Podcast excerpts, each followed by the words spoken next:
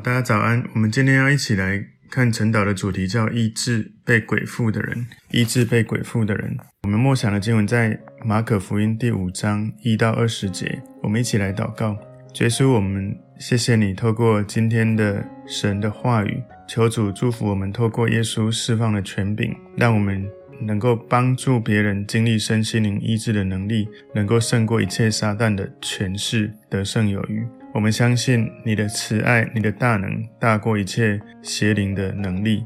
也求主透过今天的信息加添我们信心，让我们知道我们靠着耶稣的权柄，魔鬼没有任何的地位。感谢耶稣，奉耶稣基督的名祷告，阿门。我们今天看的主题是医治被鬼附的人。默想经文马可福音五章一到二十节。他们来到海那边格拉森人的地方，耶稣一下船，就有一个被污鬼附着的人从坟塋里出来迎着他。那人常住在坟塋里，没有人能捆住他，就是用铁链也不能，因为人屡次用脚镣和铁链捆锁他，铁链竟被他挣断了，脚镣也被他弄碎了。总没有人能制服他。他昼夜藏在坟茔里和山中喊叫，又用石头砍自己。他远远地看见耶稣，就跑过去拜他，大声呼叫说：“至高神的儿子耶稣，我与你有什么相干？我指着神恳求你，不要叫我受苦。”是因耶稣曾吩咐他说：“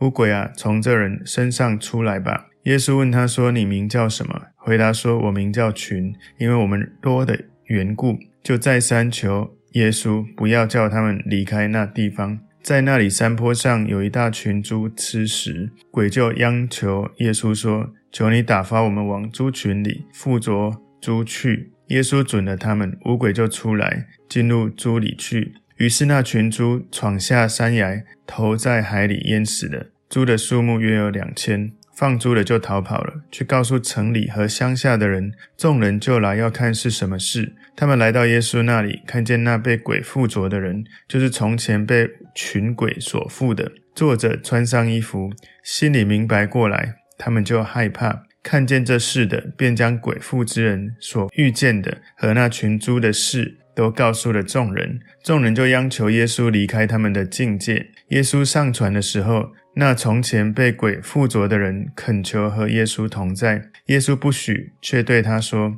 你回家去，到你的亲属那里，将主为你所做的是何等大的事，是怎样怜悯你，都告诉他们。”那人就走了，在低加坡里传扬耶稣为他做了何等大的事，众人就都稀奇。今天我们看的主题是医治被鬼附的人。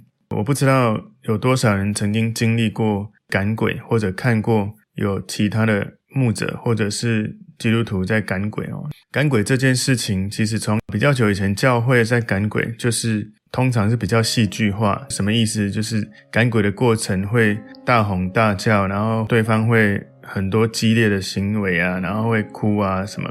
不过后来慢慢教会，应该是我在教会刚好二十几年，看到在赶鬼过程有一些。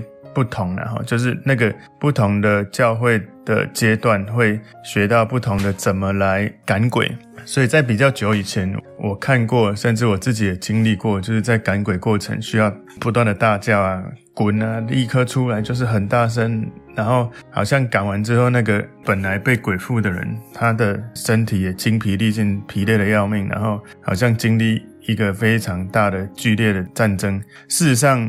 理论上也是如此，就是那是一个战争，是一个属灵的征战，而且被鬼附的人在被赶鬼之后，的确也是会很累。不过以前这种赶鬼模式有一点太戏剧，什么意思呢？就是有时候那个鬼在人的身上，好像基督徒或牧者在赶鬼的时候大吼大叫，然后整个非常戏剧的过程，好像。整个赶鬼过程，那个鬼好像是中心的，是主体，是一切焦点。但是后来，呃，慢慢，其实我也学习到一个人生命的更新或者医治。我们比较习惯讲医治，后来我学内在医治，学到比较喜欢叫做更新，就是人的生命经历了神的更新。我学到后来，在我去加拿大学习内在意志回来，我也学习到原来其实鬼并不是聋子，那我们也不需要一定要很大声，而且不用好像很戏剧化，鬼才会出去。鬼害怕的是耶稣的权柄，不是我们喊多大声。所以后来学习到，其实内在意志或者所谓很多人所谓的赶鬼，其实赶鬼或者内在意志，其实它是同一个意思。内在意志是帮助你里面被神的灵带领恢复更新过来，不再被那个鬼所附着、所影响。所以人到底有没有被鬼附的症状？有，当然有。我以前曾经在赶鬼的过程，的确也看过那个对象哦，他真的。跟他本来的个性完全不一样，声音也不一样，力气也不一样。通常赶鬼没办法只有一个人，比较久以前，你旁边大概可能要有三四个人，因为当他一发作的时候，要有四个人按住他的手跟脚，不管男生或女生。当那个发作的时候，真的，如果你没有对神有足够的信心跟耶稣权柄的认识，你可能会真的会被吓坏哦。所以赶鬼其实需要团队，也需要有信心。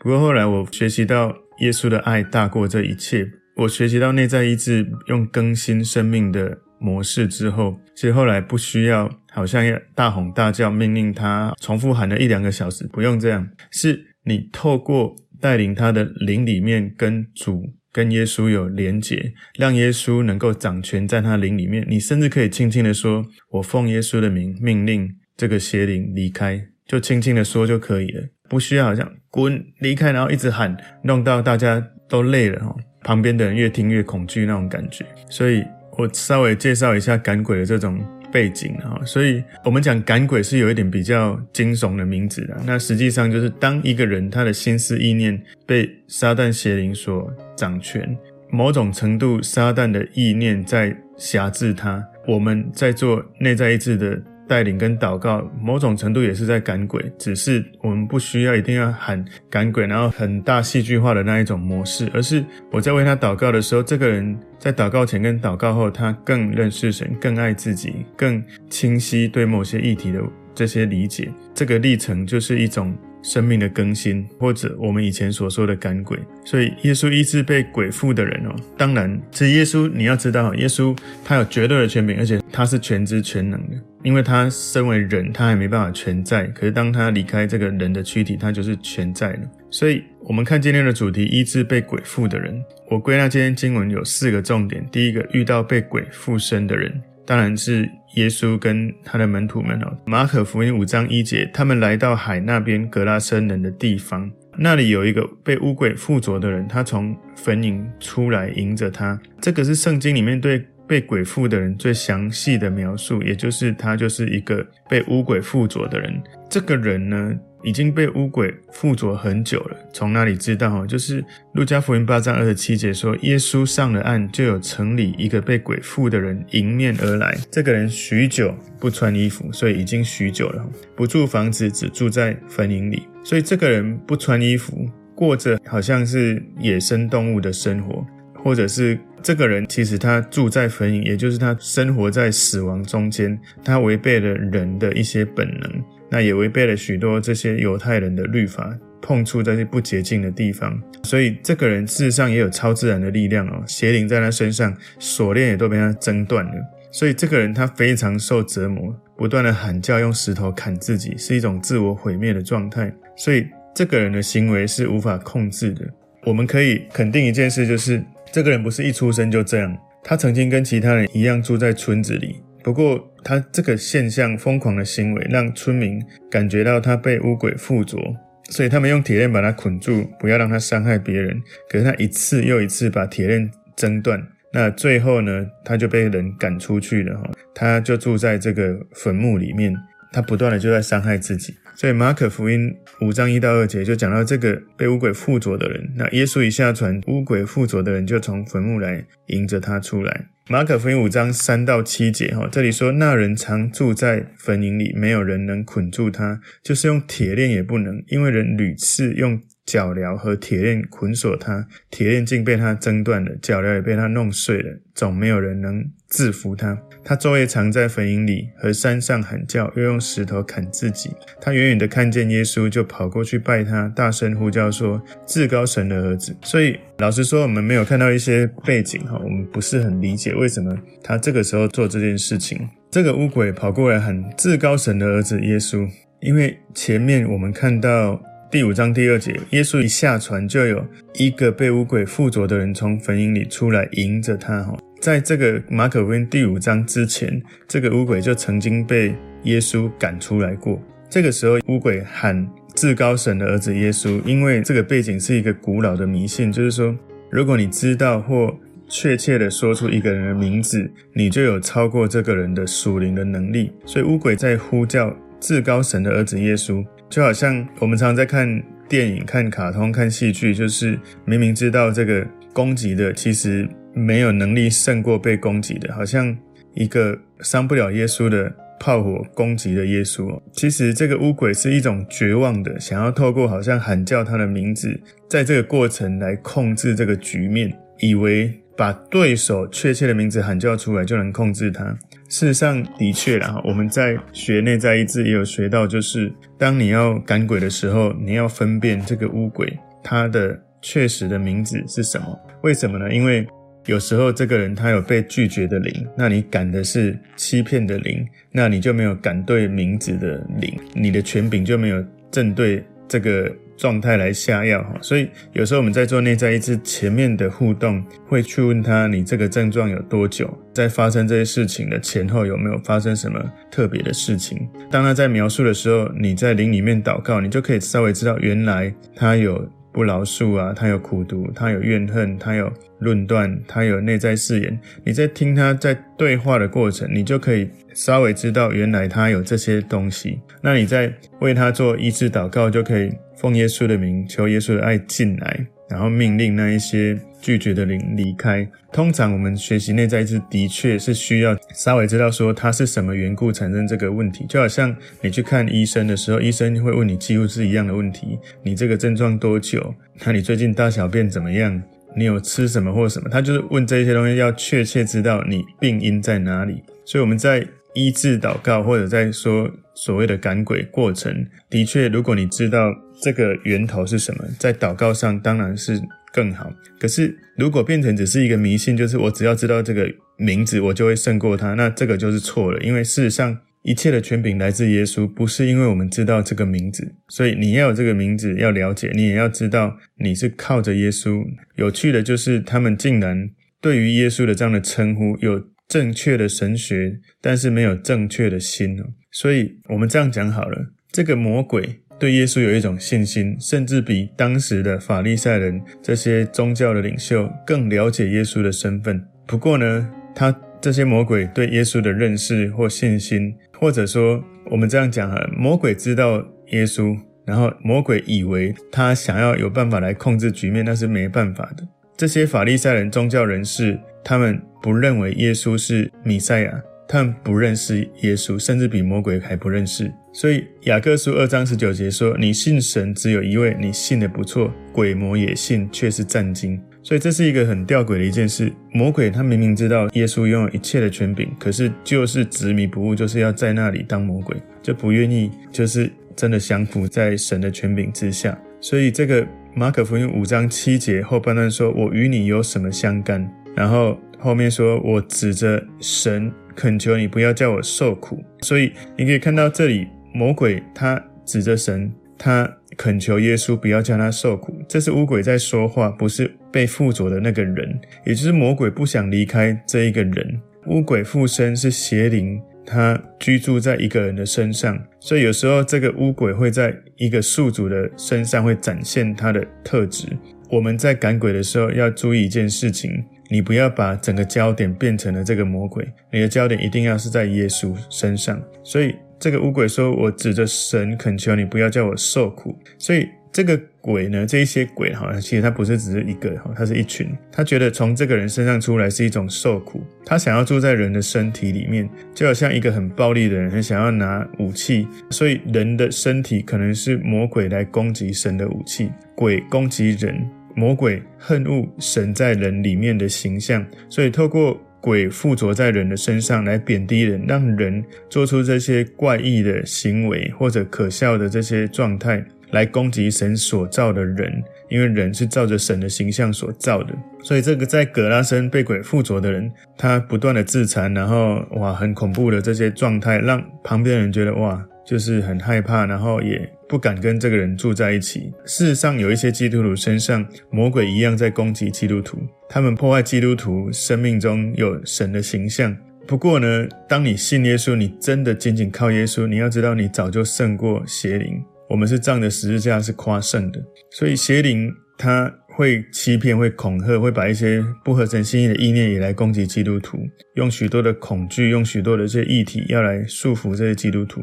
不过，一个基督徒，你对神、你跟耶稣的关系有多近，会影响你如何面对这种面对污鬼的情境。马可福音五章八节说，是因耶稣曾吩咐他说：“污鬼啊，从这人身上出来吧。”那这里呢，其实如果你从马可福音回到第一章，你会看到第一章二十二到二十七节里面有讲到，耶稣跟门徒他们进了加百农，他在教导这些神的话语的时候，有一个被污灵附身的人在喊叫：“拿撒勒人耶稣，你为什么干扰我们？你来消灭我们吗？”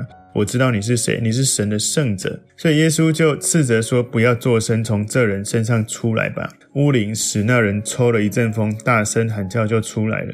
所以你知道，在马可福音第五章之前，这个污鬼就曾经遇过耶稣，耶稣曾经就把他赶出来。所以这个被污鬼附身的人，他好像就是这一个人的主人。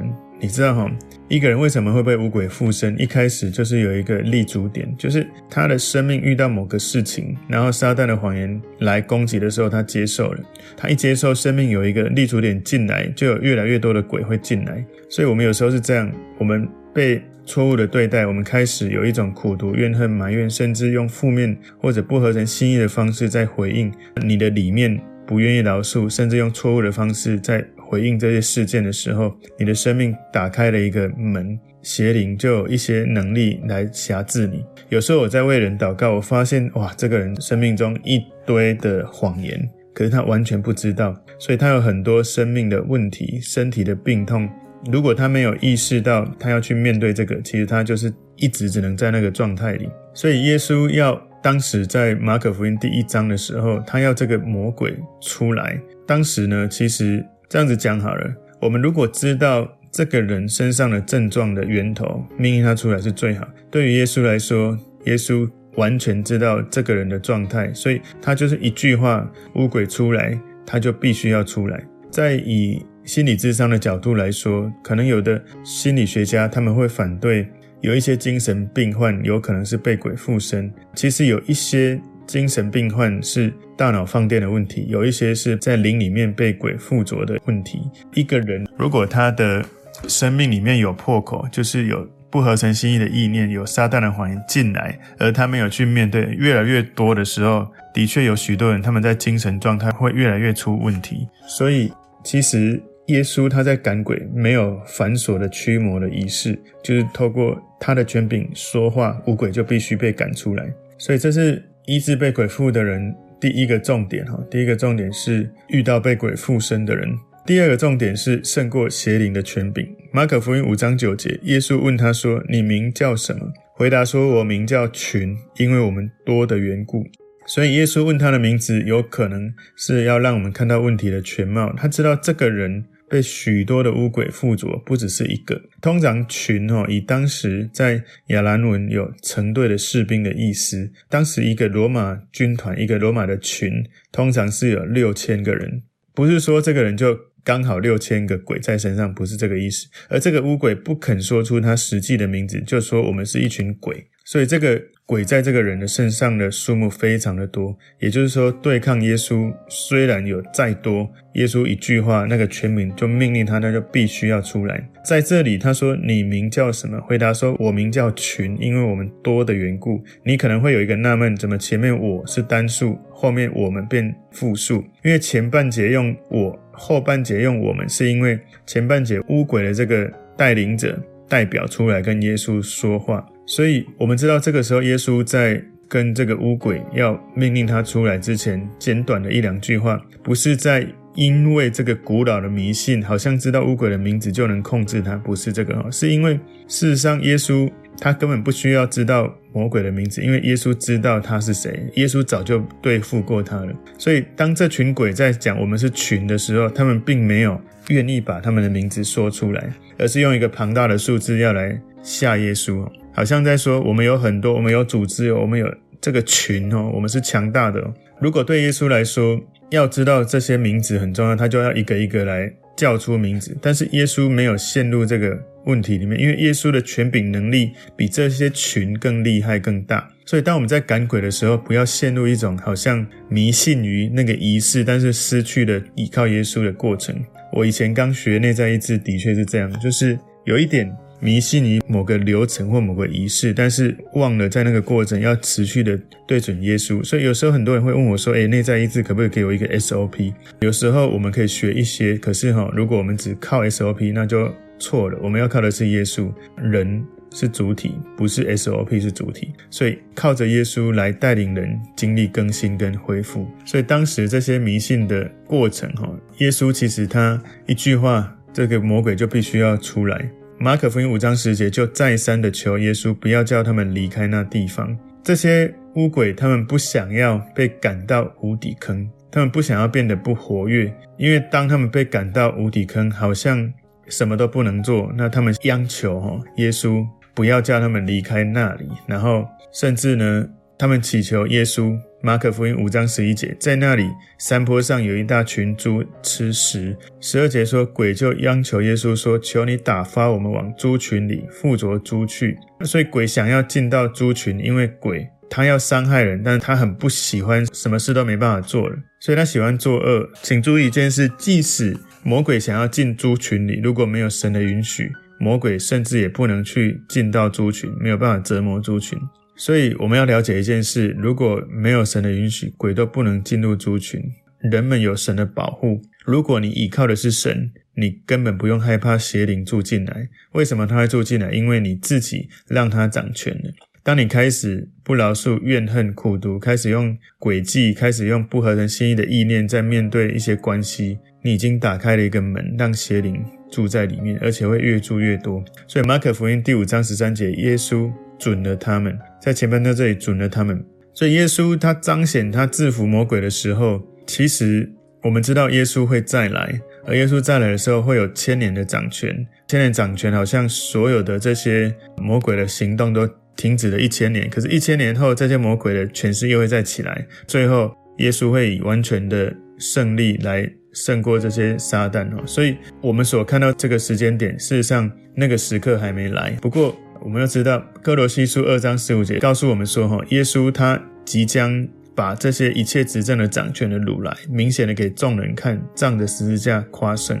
所以马可福音五章十三节后半段，乌鬼就出来进入猪里去，于是那群猪闯下山崖，投在海里淹死了。猪的数目约有两千。所以我们就可以明白，约翰福音十章十节所说的，盗贼来无非是要偷窃、杀害、毁坏人的生命。那耶稣来是要让人的生命得到丰盛的生命，而且得到更丰盛的生命。所以你看到耶稣允许魔鬼进入猪群，许多其他围观的人就会知道，其实这些魔鬼住到人的生命里面，就是想要毁灭那个人，就像毁灭那一群猪一样。人是照着神的形象所造的，所以魔鬼没有办法轻易随心所欲的就真的对待人，因为人有神的权柄。所以第三个重点哈，医治被鬼附的人。第三个重点，旁观者看见被医治的反应。马可福音五章十四、十五节说，放猪的就逃跑了，去告诉城里和乡下的人。众人就来要看是什么事。他们来到耶稣那里，看见那被鬼附着的人，就是从前被群鬼所附的，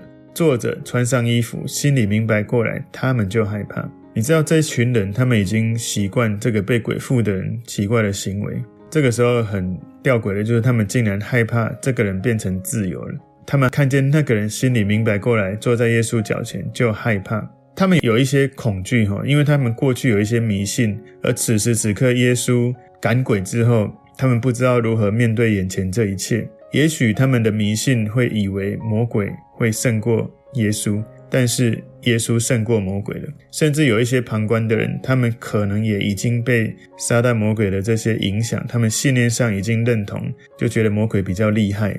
马可福音五章十六十七节，看见这事的，便将鬼附之人所遇见的和那群猪的事都告诉了众人，众人就央求耶稣离开他们的境界。所以以前他们好像已经习惯了，不介意有一个被鬼附着的人、被折磨的人在他们中间。可是现在他们却很在乎耶稣在这个地方，请他离开。有一个可能是耶稣会让他们想要赚的钱没办法赚，或者是耶稣会让他们没办法继续过着以前那个习惯的那种模式这样的生活。所以当人们相比撒旦的作为更害怕耶稣会在他们中间生活的时候，他们再把耶稣推开，而他们是同意了撒旦的这个权柄的力量，而他们希望耶稣离开，耶稣就离开了。我们来来看第四个重点：脱离污鬼之人的反应。马可福音五章十八节，耶稣上船的时候，那从前被鬼附着的人恳求和耶稣同在，所以那个被鬼附着，现在得到释放、得到自由的人，他就想跟耶稣同在。这个人他想要不只是耶稣为他赶鬼，他内心真实的改变，希望常常跟耶稣在一起。所以他的名字是被鬼附着的人。不管他走到哪里，他就是一个被鬼附着的人。可是因为他现在不一样，所以他的生命走到哪里就是一个行动的见证。所以他的生命是一个经历极大变化的过程。当然，如果他跟着耶稣，可能。刚经历这个更新，需要有一点点跟耶稣在一起，才不会太害怕哦。不过他已经从里到外真的被耶稣更新了。马可福音五章十九节前半段，耶稣不许，耶稣不允许他这样做，因为他知道这个人被鬼附的人，接下来在他的家庭、家族、整个社区有更重要的使命要去服侍。有时候我们很难理解神。他的旨意，他的运行是怎么做的？这些城里的人做出了一个很不好的请求，请耶稣离开他们。耶稣回应了，就离开了。而这个被鬼附着得自由的人，他做了一个很棒的请求，希望让他常常跟耶稣在一起。但耶稣竟然就不让他常跟耶稣在一起，因为神对这个被鬼附的人有一个使命，要他成为外邦人的见证。所以在某种程度，耶稣当时身边都是犹太人，这些门徒都是犹太人，他们大概不太容易一开始就容易能够去接触到这些外邦人。所以这个被鬼附的人被医治了，被更新了。或许这个被鬼附的人很希望常跟耶稣在一起，以免如果鬼再回来，他可能又会很严重。不过呢，因为耶稣已经把这个鬼恐惧挪走了，耶稣提醒他：“我已经医治你，你只要。”去做我要你做的，你不会再生病了。马可福音五章十九节后半段却对他说：“你回家去，到你的亲属那里，将主为你所做的是何等大的事，是怎样怜悯你，你都告诉他们。”所以这是一个好消息，是我们要传递的好消息，就是你的生命，其实我们几乎每个人都经历过某种程度的被撒旦魔鬼影响。我们讲被鬼附是感觉起来比较可怕，可是事实上，我们几乎都曾经被撒旦欺骗。举例来说，我真是很糟啊，我去死好了啊，我真的是没有价值啊，你知道吗？这个时候你已经对齐了撒旦的谎言，然后你开始咒主人，开始想要对付人，开始我们的思想、我们的言语常常其实是对齐撒旦。你这个白痴，你这个笨蛋，你知道我们在讲这些的话是在咒主人。我真是一个没用的人，你真是一个没用。我们我们常讲的话，所做的事完全不合神心意。可是，当你越了解圣经、明白圣经，你就越知道你要口里要常常宣告这些合真理的话。所以，马可福音五章二十节，那人就走了，在低加波里传扬耶稣为他做了何等大的事，众人就稀奇。所以，我要再提醒一次，我们的口为什么会说这一些负面的话，或者咒诅，或者是脏话？因为我们的心。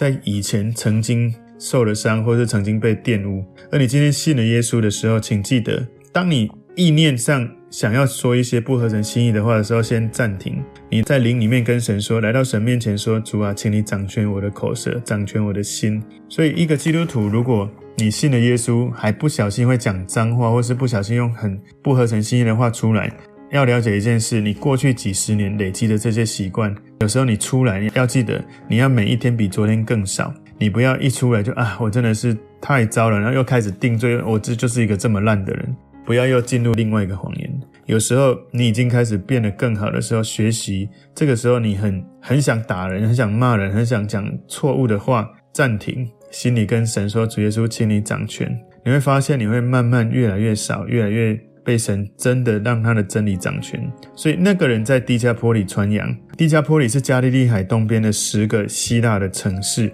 也包含大马士革。哈耶稣就是要这个人去做见证，去这些外邦人的社区做见证。所以这个低加坡利是十个城市，在那个十个城市是特别的城市哈，都是希腊人为主。所以主耶稣要他去传扬他所经历的事，他就去传扬，他去做见证。所以我们要记得一件事：我们经历神之后，我们要知道神给我们的使命。当你认识耶稣、经历神，你开始生命不一样的时候，你要明白寻求神的使命，然后走在那个使命里面。神的权柄跟能力会透过你倚靠神的过程，你的服侍的过程。请注意，重点是你的生命会被转化，越来越像耶稣，而不是你在做善事为了上天堂。我跟你讲，那个层级差太多。我们以前过去的认知就是善事做多了可以上天堂。但是你认识耶稣，你做善事是你让你自己越来越像耶稣的历程。所以医治被鬼附的人，我们今天归纳四个重点：第一个，遇到被鬼附身的人；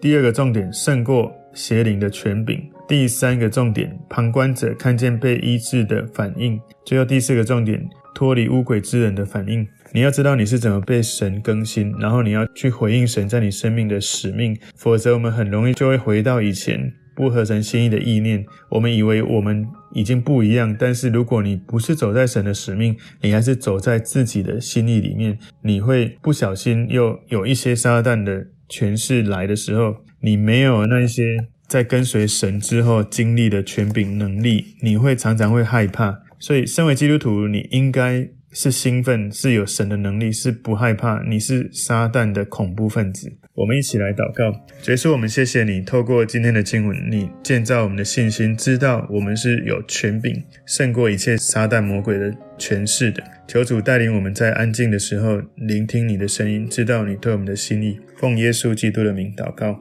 阿门。